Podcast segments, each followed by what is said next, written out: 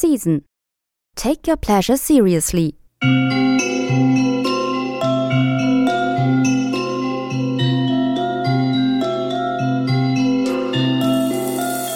Dieser Podcast wird Ihnen präsentiert von Edelweiss, der Ferien-Airline der Schweiz. Die Ferienzeit zählt zur schönsten Zeit des Jahres und Edelweiss bietet für jeden Reisetraum das richtige Ziel. Sei es für erholsame Tage am Strand, das Erleben einer pulsierenden Metropole oder das Entdecken von fremden Kulturen. Entdecken Sie auf flyedelweiss.com die schönsten Seiten der Welt. Sie hören eine neue Folge vom Season Travel Podcast. Ich bin Auri und erzähle Ihnen heute eine Reisereportage von Nella Panic. Bali, die Insel der Götter und Influencer. As I said this morning to Charlie, there is far too much music in Bali, and although as a place it's entrancing, there is also a thought too much dancing. It appears that each Balinese native, from the womb to the tomb, is creative, and although the results are quite clever, there is too much artistic endeavor. So beschrieb Noel Coward Bali, während er 1932 auf der Insel weilte. Mit Charlie meint er Charlie Chaplin, seinen Freund und Reisegefährten. Nach seiner Europatour wollte Chaplin nicht nach Hollywood zurückkehren. Stattdessen flüchtet er von der Midlife Crisis geplagt mit seinem Bruder Sidney nach Bali. Fasziniert von der heiteren Lebensweise seiner Bewohner findet Chaplin neue Lebenslust und Inspiration in ihren Tänzen, die er auch filmt. Bali hilft ihm, seine Angst vor Geräuschen zu überwinden und ermöglicht ihm so den Beginn einer neuen Phase des Filmemachens, die ihn zu Modern Times führen wird, dem ersten Film, in dem er mehr kann als nur zu sprechen. Er singt. Zum Glück für uns alle bleibt das künstlerische Streben Balis so stark wie in den 1930er Jahren. Jahrzehnte später ist es noch immer ein Magnet für Kreative aus aller Welt. Bali, insbesondere die Gegend rund um Ubud, ist seit eh und je ein zeitloses Zentrum der Kunst. Leben, Religion und Kunst kommen auf Bali zusammen. Sie haben kein Wort in ihrer Sprache für Künstler oder Kunst, jeder ist Künstler. Inspiriert von den benachbarten indonesischen Inseln hat die balinesische Kreativität traditionell die Religion Hinduismus, die Menschen und die Insel selbst als Muse herangezogen. Zur Ehren der Götter und zur Besänftigung der Dämonen. Alle künstlerischen Aktivitäten wie Tanzen, Malen oder Musizieren machen die Götter glücklich. Deshalb sind alle Balinesen in gewisser Hinsicht Künstler. Um die Götter zufriedenzustellen, basteln sie täglich sehr schöne Körbe aus Palmblättern und Blumen, um sie den Göttern in den Tempeln zu präsentieren. Da es auf der Insel viele Götter gibt, mangelt es nicht an Zeremonien, an denen ihnen gehuldigt wird. Sehr oft sieht man Prozessionen, bei denen Frauen, die eine lange Reihe bilden, pyramidenförmige Opfergaben auf ihren Köpfen tragen. Vielleicht feiern sie den Vollmond, Schwarzmond oder das Inaugurationsjubiläum eines Tempels. Während die Balinesen den Göttern huldigen, müssen sie auch darauf achten, die Dämonen zu befriedigen. Um das Gleichgewicht zu wahren und sie nicht zu beleidigen, stellen sie jeden Tag, nachdem sie die Körbe mit Opfergaben auf die erhöhten Schreine zu Ehren der Göttern gestellt haben, andere Opfergaben auf den Boden ab, die für die Dämonen bestimmt sind. Es heißt, dass sich die Dämonen oft an Kreuzungen aufhalten und dort viele Unfälle verursachen. Zum Glück aber können sie sich nur in einer geraden Linie bewegen und nicht um die Ecke biegen. Wenn wir sie ablenken, können wir sie daran hindern, an bestimmte Orte zu gelangen. Kontroverse um Bali, Insel der Götter oder Insel der Influencer. Schon in den 70er Jahren entdeckten Hippies die schöne spirituelle Insel, wo es nicht nur Palmen und Strände, sondern auch billige Drogen gab. Danach kamen die Surfer und heute sind es digitale Nomaden, Influencer, aber auch Horden von Touristen, die nicht so sehr an Kunst und Kultur interessiert sind. Vielmehr zieht es sie nach Bali wegen den günstigen Unterkünften und Partys in den Beachclubs. Nach der Pandemie ist es auf jeden Fall besser geworden, aber immer noch sieht man Halbnackte auf der Straße oder in Restaurants, für die traditionsbewussten und religiösen Einheimischen eine heftige Provokation und Beleidigung. Wenn man jedoch die Ortschaften und die Unterkünfte mit Bedacht wählt, erlebt man Bali noch ganz authentisch und genauso inspirierend wie Charlie Chaplin sie einst erlebt hat. Como Uma Ubud ist eines dieser Orte. Das Hotel feiert die balinesische Kultur in all ihren Formen. Es ist ein Rückzugsort im Landesinneren, der der unaufdringlichen Uma-Philosophie des ruhigen Komforts an kulturell reichen Orten gewidmet ist. Die Uma-Häuser, Uma Sanskrit für Haus, sind bestrebt, aus Touristen Reisende zu machen, indem sie in die lokale Kultur und das Abenteuer eintauchen, daran teilhaben und sie entdecken. So werden zum Beispiel jeden Monat Vollmondfeierlichkeiten beobachtet, die lokal als Purnama bekannt sind und an denen Mitarbeiter und Gäste teilnehmen können. Die spirituelle Seele Balis in Como Uma Ubud erleben. Jeden Morgen kann man bei der Morning Walking Tour mitmachen. Eine großartige Gelegenheit, nicht nur die Umgebung von Ubud kennenzulernen, sondern auch einen ersten Einblick in die balinesische Agrikultur zu bekommen. Die Tour wird von einem lokalen Guide begleitet, der sehr gerne von seinem Alltag erzählt und auch gute Kenntnisse über den Anbau der lokalen Nahrungsmittel hat. Besonders interessant ist es mehr über die Reisfelder zu erfahren, denn der Reis gilt als Grundnahrungsmittel in Indonesien. Obwohl viele Reisfelder den Ferienvillen weichen mussten, wird immer noch auf fast einem Viertel der Insel Reis kultiviert. Seit mehr als tausend Jahren bauen die Balinesen den Reis an. Die Legende besagt, dass Sri, die Göttin des Glücks und der Fülle, Vishnu, einem der Hauptgötter des Hinduismus, als Geschenk einen Korb mit ungeschältem Reis gab. Vishnu und Sri beschlossen, den Reis zu teilen und ihn zu kochen. Während des Kochens begann der Reis aufzuplatzen und zu wachsen, und es schien, als ob es kein Ende des Reises geben würde. Erstaunt von diesem Wunder beschlossen Vishnu und Sri, den Reis aufzuteilen und ihn an die Menschen zu verteilen, damit alle vom Segen des unendlichen Reises profitieren können. Diese Legende symbolisiert den Überfluss und die Fülle, die von der Göttin Sri und ihrem Mann Vishnu gespendet werden und erinnert daran, dass wir in unseren Segnungen teilen und anderen Gutes tun sollten.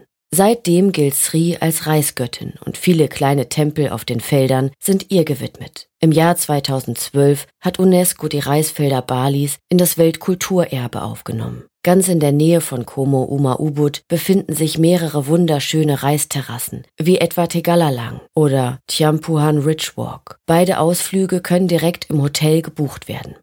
Como Uma Ubud bezieht die Lebensmittel von lokalen Landwirten und kleinen Lieferanten aus ganz Bali, nicht nur, weil sie oft die frischesten Produkte haben, sondern auch, weil diese Unternehmen sich für eine nachhaltige wirtschaftliche Entwicklung in ihren Gemeinden einsetzen. Sie kaufen Cashewnüsse und Rosellen von einem Sozialunternehmen, das die nachhaltige Existenzsicherung von Dörfern in Ostbali fördert, indem es die Einnahmen in einkommensschaffende Maßnahmen reinvestiert. Den hohen Qualitätsansprüchen entsprechend serviert das Restaurant in Como Uma Ubud und das Kemiri ein großartiges Frühstücksbuffet und indonesische Gerichte zum Abendessen.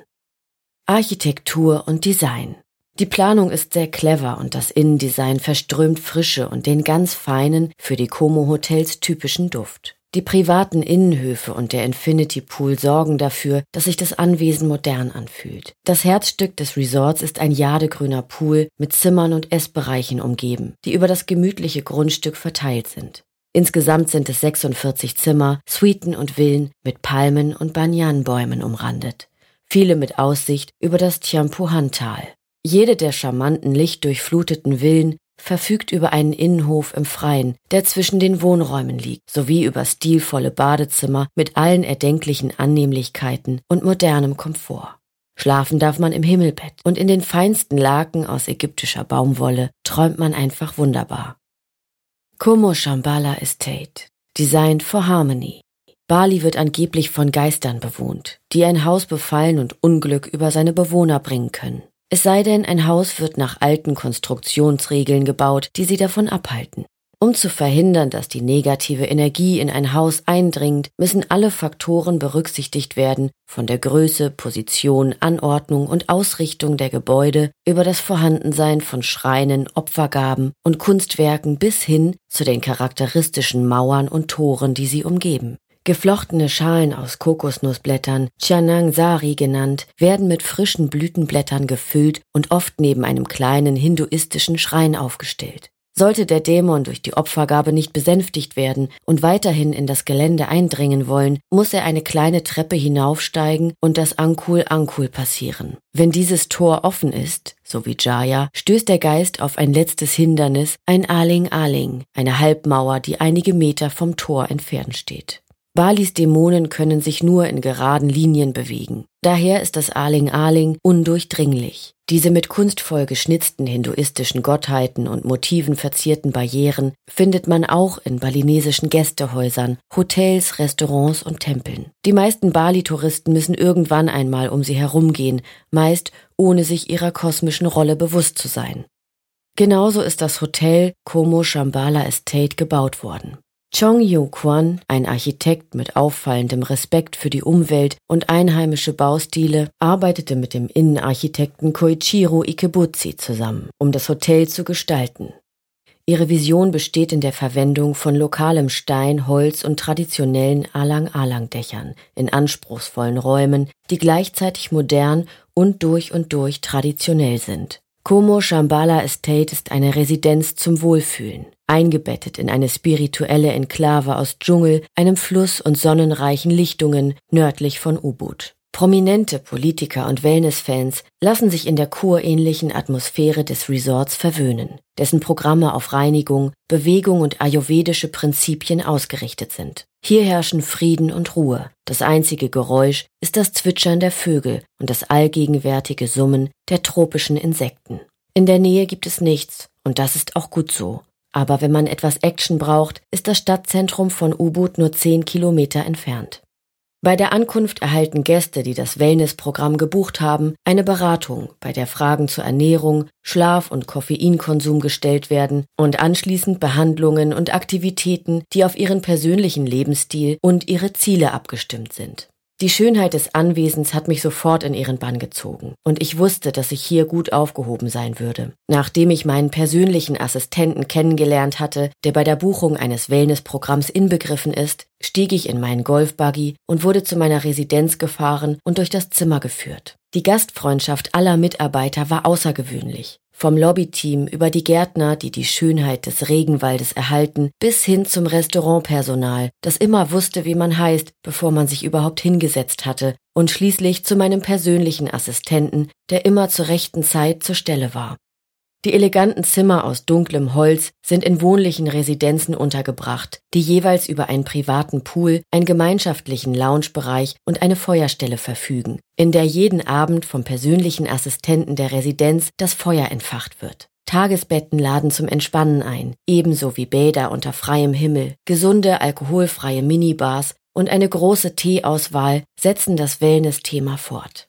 Es gibt nur 30 Zimmer und Villen, die sich auf fünf Residenzen verteilen, die alle nach verschiedenen Elementen benannt sind. Ich hatte das Glück, in einer Terrassensuite in der Vanakasa-Residenz zu wohnen, was so viel bedeutet wie Wald im Nebel. Die Suiten sind geräumig und das Schlafzimmer verfügt über große, raumhohe Fenster mit einem atemberaubenden Blick auf den Regenwald, so dass ich ständig das Gefühl hatte, tatsächlich mitten im Wald zu schlafen.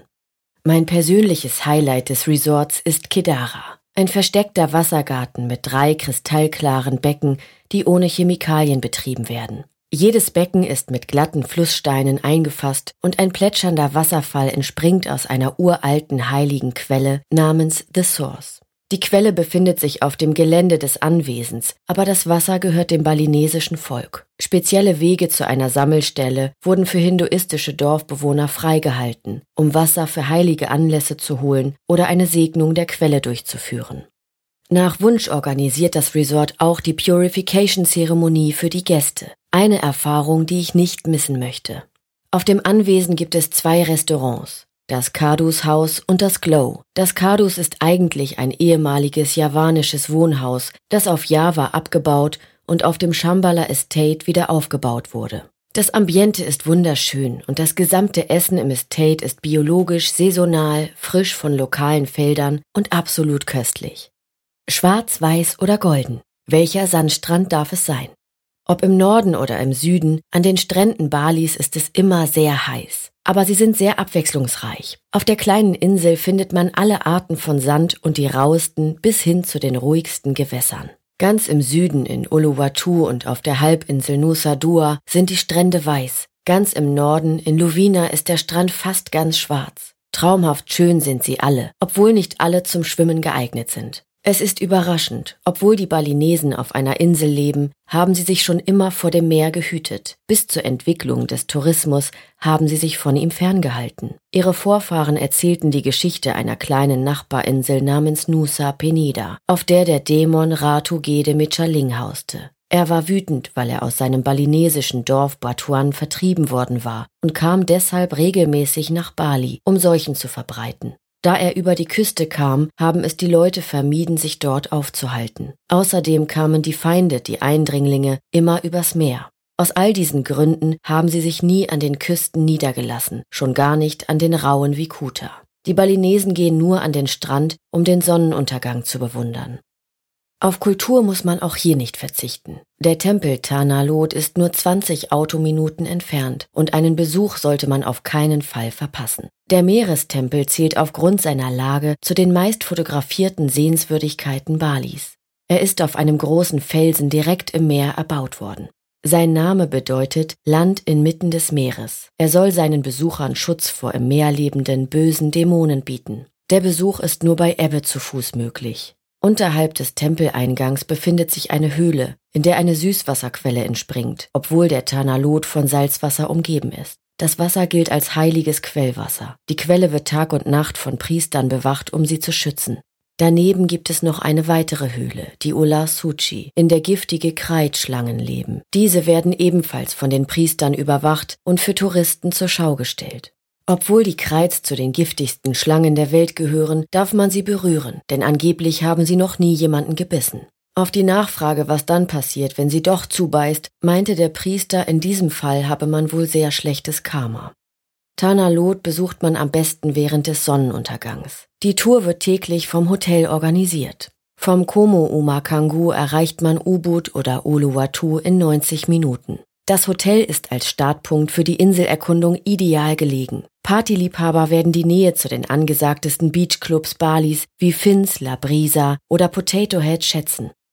Auch wenn ich Bali liebe, will ich nicht behaupten, dass die Insel fehlerfrei ist. Es gibt die unvermeidlichen Schlangen, an vielen Aussichtspunkten Instagrammer, die alle das ikonische Sujet suchen. Der Verkehr ist chaotisch und verrückt, viele Ortschaften sind verwestlicht und man muss nicht lange suchen, um Reisende zu finden, die sich unangemessen verhalten. Wenn man jedoch die Prioritäten richtig setzt und die richtige Unterkunft wählt, entkommt man den Menschenmassen, taucht in die reiche Kultur dieser Insel ein und erlebt die einzigartige Freundlichkeit seiner Bewohner.